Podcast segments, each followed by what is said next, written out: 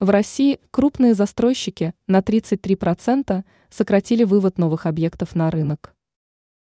Крупные застройщики, после того, как Центральный банк Российской Федерации начал регулировать кредитные программы, начали менять стратегию ввода жилья в эксплуатацию.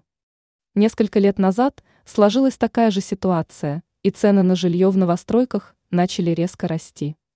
Дело в том, что финансовый регулятор Российской Федерации – в настоящий момент закручивает гайки по ипотечным кредитам, но застройщики цены снижать не собираются.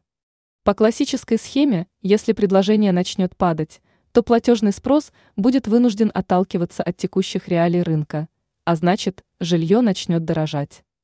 Как информирует канал Telegram РБК «Недвижимость», крупные застройщики на упреждение снизили количество продаваемого жилья – в ожидании, как отреагирует рынок на повышение первоначального взноса до 30-35%.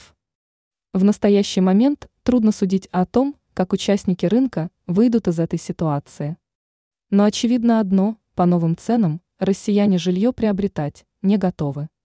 Соответственно, вновь начинает расширяться рынок арендного жилья, и цены на нем ожидаемо растут. Ранее мы уже сообщали о том, что в скором времени будут внесены изменения в льготные ипотечные программы.